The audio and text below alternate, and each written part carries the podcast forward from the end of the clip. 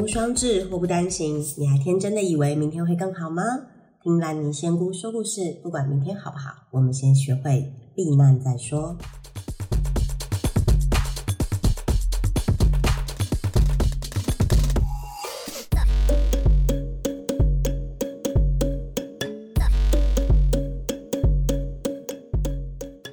今天要谈的主题是：为什么做人总是要为难人呢？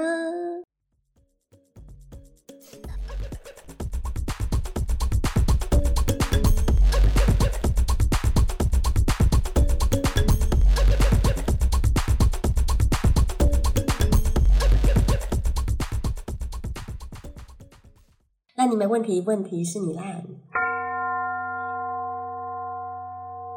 嗨，大家好，我是烂泥。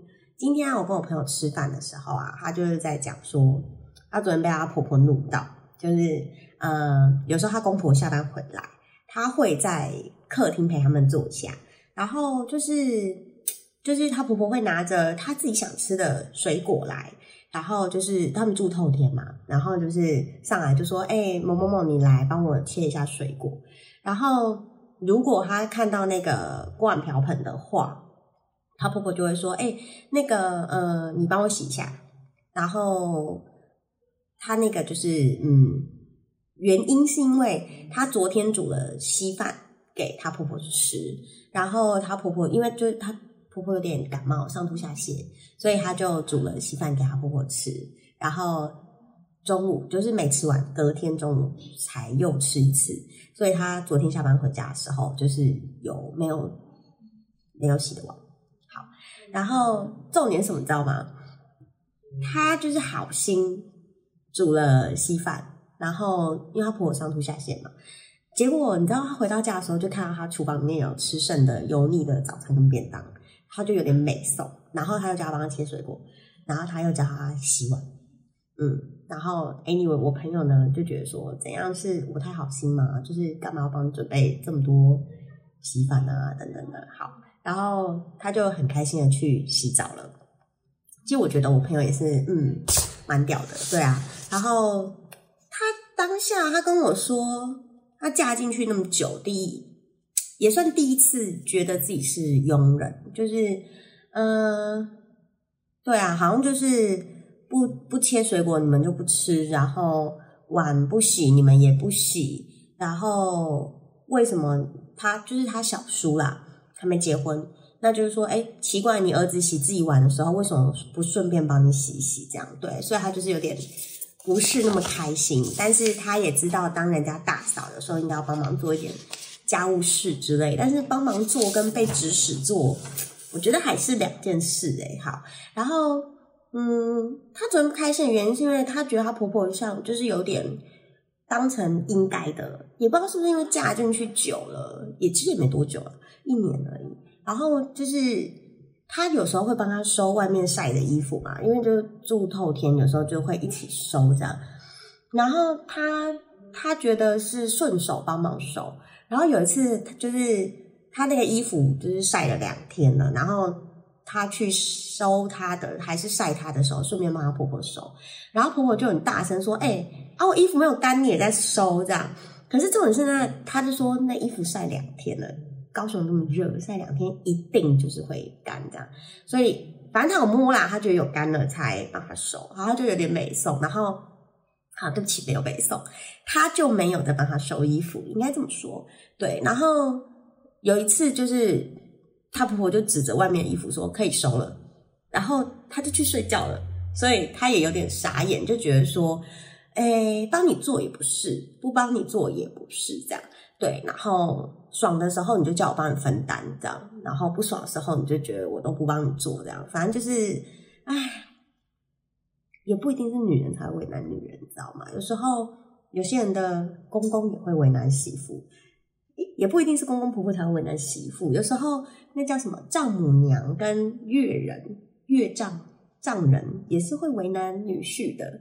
对我觉得人就互相嘛，就是你可以拜托我，像我其实很喜欢拜托别人帮我做事。我不是一个很能够什么事情都自己做的人，这一点其实我蛮。蛮清楚的，所以我会呃麻烦别人帮我做事。但如果是我做得来的事情，我也其实都一向蛮愿意的。例如，呃，煮饭呐、泡茶、喝啤酒啊，这就是我很擅长的事情。OK，好啦，反正总而言之，我觉得大家住在一起就互相尊重，不要你觉得我应该。我觉得其实人跟人之间都没有应该，就算结了婚，就是也没有老公帮老婆做什么就应该，老婆帮老公做什么就应该这样。嗯，对啊，千万不能让我们家亲爱的听到这一集哦。好，好啦，总而言之，今天我听到我那个好朋友，就是他觉得他自己是佣人这件事，其实我觉得，嗯，我觉得可以沟通，然后可以适度的帮忙。嗯，不一定是佣人，但千万不要庸人自扰哦。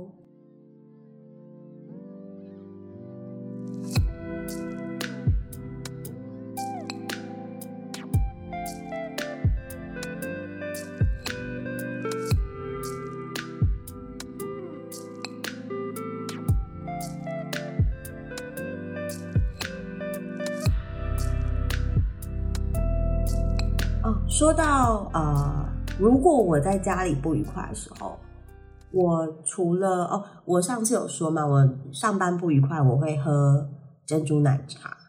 然后我如果在家不愉快的话，我会我会呃，我想想看，我最近特爱吃意大利面。讲到意大利面，上个星期啊，我们公司聚餐，然后因为我们聚餐都是同事选餐厅，因为我个人吃东西那个。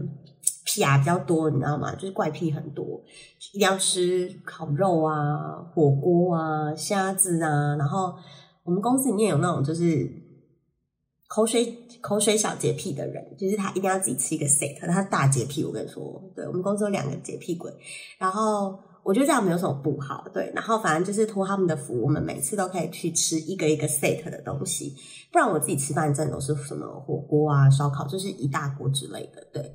然后反正就是那个火锅跟烧烤这件事情，通常在我们呃公司聚餐不太出现。然后我们上次去吃那个博多意，博多意应该是全台湾都有的样子，对。然后它其实，在高雄开蛮久，我觉得蛮好吃的。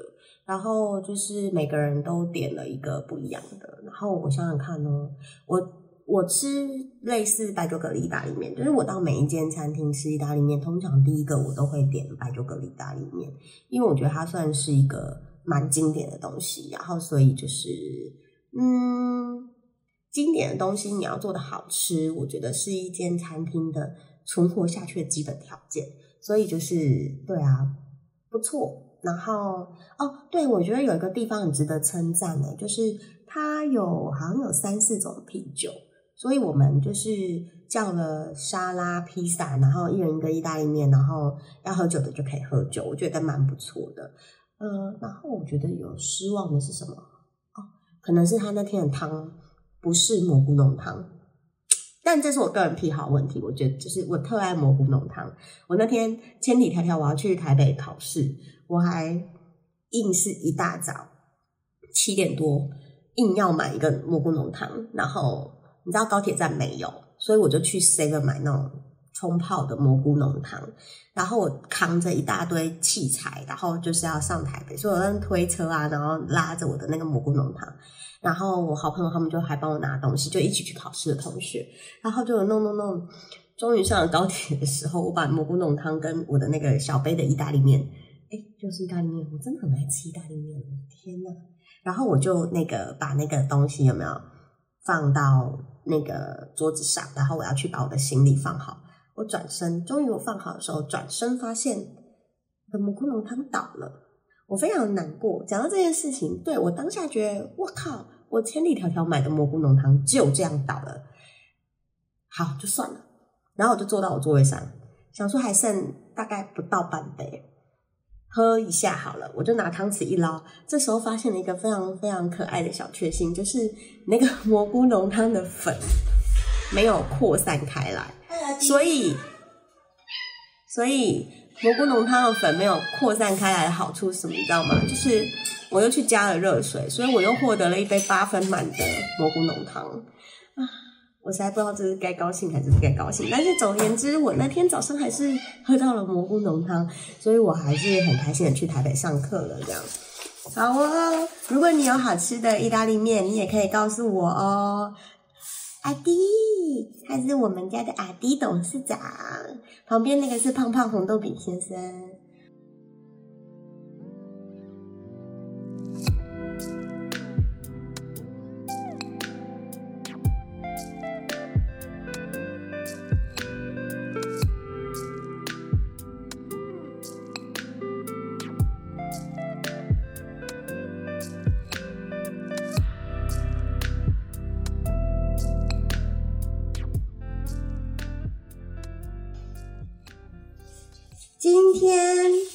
我帮我朋友为了她婆婆抽的签是乙酉签，乙酉签是挂头是大鹏鸟弄弄弄什么？大鹏鸟乱宋朝，OK，然后它其实是《说岳全传》呢，就是其实就是岳飞的故事。我觉得这一段很有趣耶，我先我先。我先念它的内容好了。灵机渐渐见分明，凡事且看子丑寅。云开月出照天下，郎君即便见太平。嘿，呃，灵机，它这边的灵机不是灵机妙算的灵机，是呃空灵的灵，就是灵魂的灵。然后机是呃那个生肖的那个机，对，灵机渐渐见分明。然后凡事且看子丑寅，那子丑寅这边我们通常不会用时辰来解啊，对我等下会讲到。然后云开月出照天下，郎君即便见太平，也就是说，通常过了子丑寅之后，就会云出月开，然后就可以看到太平。但是这件事情很有趣哦，如果我们在呃，以这个挂头大鹏鸟乱宋朝来解签的话，我先讲它的故事。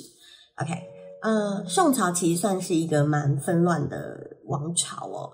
那呃，传说是讲这个故事是呃，算是演绎类，反正就是民间故事、民俗故事。他说宋朝这种纷乱其实是一段因果报应。那原因是因为呢，以前有一有一个。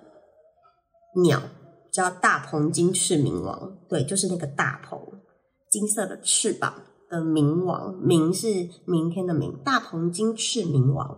那大鹏金翅这只鸟呢，在一次如来讲法的时候，就是如来佛祖的那个如来讲法的时候，他起了杀心，就啄死了，啄死新官女士服。新官是执行官的新官。女士是女士的女士，就是女人的女士，然后福是蝙蝠嘛，反正哦，anyway，她的名字就叫新冠女士服，蛮长的。好，呃，而且其实我后来有去偷看这个故事啊，你知道新冠女士服为什么被大鹏金翅冥王啄死吗？因为他放了一个屁，然后大鹏金翅冥王就生气了，所以他就啄死他。好吧，这真的是两只鸟会发生的事情，我也不太懂他们到底在干嘛啊。对不起，有一个是哺乳类。对，对，只有一个是哺乳类，吓死我！想说，嗯，如果我记错，这应该要被我们老师打死，因为我是念兽医系的。好，Anyway，大鹏金翅冥王就啄死了新官女士服，所以他就被如来惩罚，贬入尘世，遭受苦楚，而且他超苦的，他投胎为岳飞，所以岳飞前一辈子是大鹏金翅冥王。OK，这个女士服她不甘心，因为她被啄死，她非常的不开心，所以她就下界投胎，成为勤快的妻子刘氏。她干嘛不直接成成为勤快就好了？奇怪，好，反正 Anyway，她就成为勤快的妻子刘氏。然后最妙的是，勤快是黄河里的铁背球王，球是球软壳的球，反正勤快也是一个巴拉巴拉奇怪的动物。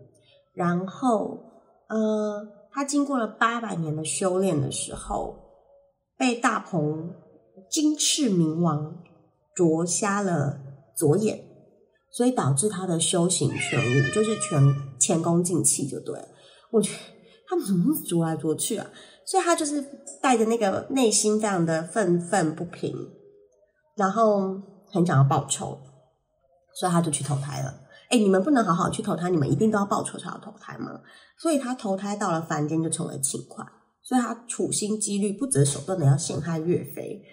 我觉得这段故事真的非常有趣，哎，好，然后那个谁啊，在宋朝就是弄死真正弄死岳飞的宰相叫做莫奇谢，那个名字蛮难写的，大家可以去查。OK，就查个岳飞宋朝宰相害死岳飞好了。OK，害死岳飞，害他死在那个。风波亭上面的宰相叫做莫奇谢，他上辈子是团鱼精。我也好想知道我上辈子是什么，但我觉得我上辈子应该是只猫，而且是很懒的那一种。好，嗯，好，所以他团鱼精就是看到铁背球王被大鹏鸟啄瞎了眼睛，他就怒骂大鹏鸟。所以，我们用前世关系图来说，就是宰相莫奇谢看到了秦桧的前辈子哦。我现在在讲前辈子哦。宰相看到秦桧被岳飞啄瞎了眼睛，他就骂岳飞说：“你为什么要啄人家的眼睛。啊？”所以岳飞就生气，就啄死了宰相。我觉得岳飞投胎为岳飞，真的是有他的原因的。好。所以总而言之，秦桧跟莫奇谢跟那个秦桧的妻子刘氏都是来报前世的仇的，所以他们这辈子就是在宋朝那一辈子，就是不断的折磨岳飞，害死岳飞哦。所以宋朝的那个北宋就是大乱，因为就是你知道吗？就是每个人都在报前世的仇。嗯，那所以宋朝皇帝到底是被谁报仇才会？应应这个乱世，好啦，反正总而言之，我觉得这故事蛮好笑的。我还写了一个前世今生表，对，蛮无聊的。反正就啄来啄去，为什么要为了一个放一个屁就啄死别人？我实在是不懂。好，那我们如果说前世这个故事啊，嗯，里面其实重点是子丑寅。你抽到这支签，其实不太是一个，通常不会是一个好的签啦。虽然他后面说见太平，但是其实这个见太平有可能就是死亡的意思，因为你知道这些呃前世今生你要解决，或者是说你心里有一个抱负你要解决，那一个就是你已经解决了，那就是对方死嘛，你死我活。所以你说灵机渐渐渐分明，凡事且看子丑寅。那子丑寅在月份来说是十一月、十二月跟一月，也就是说过农历年前。比较不容易有结果，所以什么事情的话，可能会在过农历年后会比较有机会找到那个转机。嗯，所以我如果今天帮我朋友抽到这支签的话，家运来说的家人之间的意见可能相对是比较多的。那因为我们看挂头嘛，就是大鹏鸟乱宋朝，所以是外外来的因素去作乱了宋朝这件事情。所以就是其实，嗯，外来我们就是指自己以外，跟老公以外，其实都是外来啦。对，所以如果家庭和睦的话，你就是其实说话要看我把写了，家庭和睦啊，说话三思啊，然后我们家阿迪一直叫啊，对，那。忍耐一下，他也在上班，毕竟他是董事长。OK，嗯，好，所以在家庭和睦这件事情的话，抽到这支签，就是会有很多口舌是非。你知道，呃，像他说那个大鹏鸟一直啄瞎别人这件事情，其实就是我觉得凡事就是不要争一口气，然后做事情的时候也要三思，说话也要三思。那，嗯。这件事情，我觉得就跟子丑寅比较没有关系，反而就是要有点像是等待，因为冬天是一个收藏的季节，所以你可能要建立一个新的关系，其实就要等新的一年。那我觉得他在暗示的其实是说，你心里要有一个新的开始。对，如果各种东西你都要沿用旧的，就是说，哎，我要怎样，我就是要怎样，我的习惯、我的传统就是这样，其实是不会。嗯，不会更好的啦。如果在家庭来说，那其实我觉得我解一下感情好了，因为你知道吗？就是我朋友她老公在这个关系里面都不说话，都不表示意见。好，嗯，如果看感情的话，我的解法会看子丑寅这件事情，它大概要有三个月的沉淀了，所以其实就是等于是有观察期的。那我觉得目前我朋友的心境，maybe 是一个有不确定感啊，然后心里头蛮乱的，所以呃，我觉得两个人要好好谈谈，因为呃，我觉得要等我觉得他应该也是在等先生说话，等先生开一个口，就是说，哎，到底你要怎么样这样？那。如果以我对他们家的了解的话，我在想，可能过完年他们会想要搬出去住，对，因为大鹏鸟乱送草嘛。那以婆婆的角色就是，哎，你家进来是来乱的这样。那或许过完年试试看搬出去哦，但是现在才五月，好久哦。对啊，差不多半年，超过半年，对啊，就可以观察一下。对，所以嗯。如果以她跟婆婆之间的关系来说，我觉得抽到这支签就是两个人都要互相退让，然后好好讲一下彼此到底在意的事情是什么。然后如果跟先生的话，就是观察一下先生的态度。嗯，好，我觉得这首这首签诗基本上我自己如果抽到，我会蛮心慌慌的，因为如果我是我是求签的人哦，呃，大鹏鸟这件事情其实不是我可以控制的。所以我能够控制的，其实就是等待，等待时间或者是观察这样。对啊，那嗯，我也自己也特别不喜欢见太平这件事哦，因为呃，纷争这种东西要平息本身没有那么容易，所以见太平对我来讲，在解法的上面，其实我就说了嘛，有一个解法就是结束过去死掉这样。对，那所以以故事来看，他们的确是都死得不甚愉快。对啊，那因为这个故事里面没有人是心甘情愿的放下过去的挂碍，但是我还是要强调，就是呃解签这件事情啊，你还是去看这个故事里面的任何一个角色，他有时候可能也是只是在提醒你，所以他如果现在呃我朋友愿意放下自己心里的成见，那跟他婆婆谈一谈，或许。她跟她婆婆可以得到一个解脱，就是两个人都找到可以相处的方式。我觉得不一定就是不好的签啦，就是还是要看你怎么做。我觉得最后还是要看你怎么决定，你怎么做好。嗯，好啦，听完我们的签诗小故事，哦，我是不是有一张稿不见了？啊，找到了，找到了。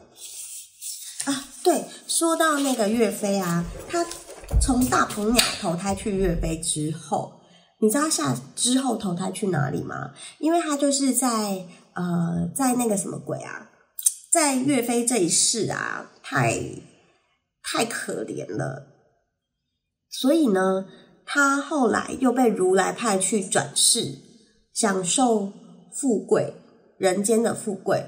那有一个。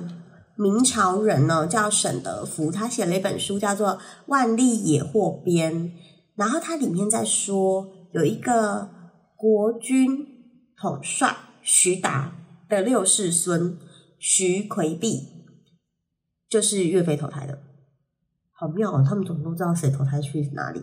好哦，对，反正我前年看一本小说，就是什么圣人，然后会 他说什么老子啊这些人。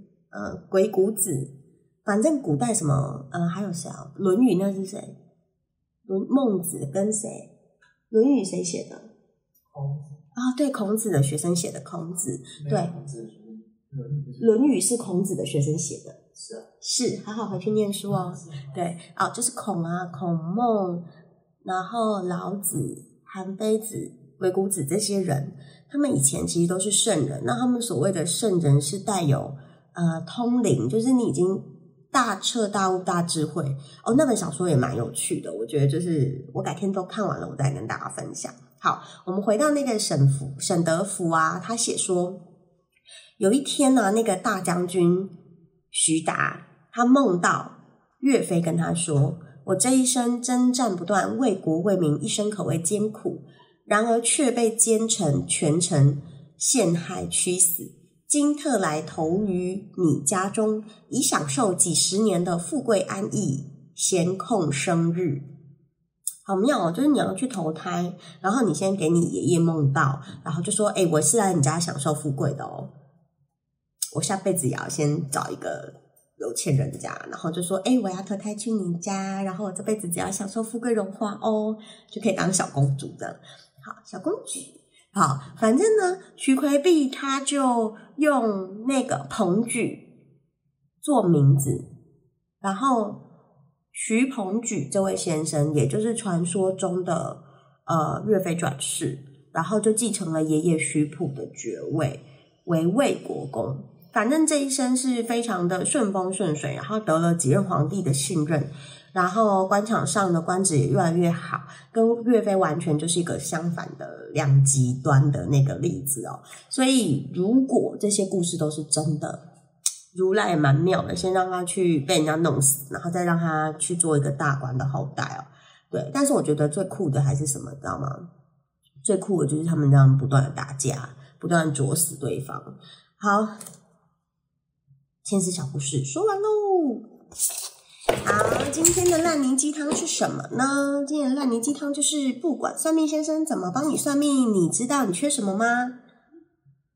缺钱。几岁我们都会缺钱，所以呢，去算命，算命先生说什么你就听听就好。呃，我自己对于算命的态度啊，其实就是趋吉避凶。对，就是如果他跟我说我有车关，那我就少少骑车，少开车，然后尽量不要出门。然后我有水关，我就尽量不要去海边，不要去游泳，或者就是看看海就好了。嗯，我是蛮不 T K 的啦。对，以一般人来说，就是嗯，我觉得我们都知道要远离小人嘛，远离危险啊，远离毒品啊，远离火源啊。那如果有人告诉你说要远离一件什么事情，我觉得不为难的话，你就远离一下好了。对，所以算命的说什么，我会略微的听听啦。但是我不会太相信太扯的东西，就是例如说，你跟我说，呃，像我最不喜欢就是有人叫我不要吃牛肉，我很喜欢吃牛肉，我没有办法不吃牛肉，嗯，目前还没有任何一个人说服我不要吃牛肉这件事，对，然后，嗯，对，总而言之就是，我觉得不管怎么算，没有人不缺钱吧，应该是啊，好，所以呃，我觉得钱。有人问我说：“哎，钱对我来讲重不重要？重要啊！也有人说我爱赚钱，当然爱啊！赚钱能够满足基本的生活需求。我当然，我我觉得还有一件很重要的事情，就是，嗯，我以前有段时间忧郁症嘛，所以我不太能够去身体力行的帮助别人，因为我根本没有办法接触别人。我是那种下班没有办法跟别人讲话的人。”我的工作其实要大量的说话，但是我其实有很长一段时间是连打电话订披萨我都会觉得痛苦，因为我要跟陌生人说话，所以这件事会造成我蛮大困扰。所以，呃，可是我又想要帮助别人，所以那个时候我开始会捐捐款，然后有信用卡嘛，所以我可能一个月就刷多少钱。然后我在念书的时候，其实就是我后来再去念兽医的时候，就开始做这件事情。然后有次。就是我家里的人看到，他就说：“那你自己都快养不起了，你为什么还要捐钱呢？”那我就说：“我对啊，我捐这一点点，我可能对我来讲是少吃一点饭，少买一点东西。可是就是我有我有在做一件好事，我或许可以帮助到别人。那当然就是后来我症状比较好了，然后我就开始会。”有机会的话，我会身体力行的帮助别人，对啊，所以我觉得有钱有钱当然很棒啊，有钱可以多捐一点钱呢，有钱有钱可以少上一点班，有钱可以多做一点自己想做的事情，而且大家都知道嘛，有钱就任性啊，没钱就认命嘛，对不对？好啊，所以嗯，喜欢算命的多赚一点钱，赚一点钱就不太缺东西了，嗯，好，然后今天其实我想到一句话蛮有趣的，就是。我想打起精神来，却不小心把他打死了。嗯，对，今天我开会的时候一直一直非常想睡觉，我每个礼拜三早上都非常的想睡觉。好，今天我们烂泥仙姑的小鸡汤就分享到这里喽。好的，然后呃，FB 有我的那个社团，就叫烂泥仙姑，你可以去找找看。然后有需要的话，可以写信给我，我的信箱是 Muddy Fairy 五四三八 M U D D Y F A I R Y 五四三八 at gmail.com。那你们问题问题是你烂，我是烂泥，今天就到这边喽，拜拜。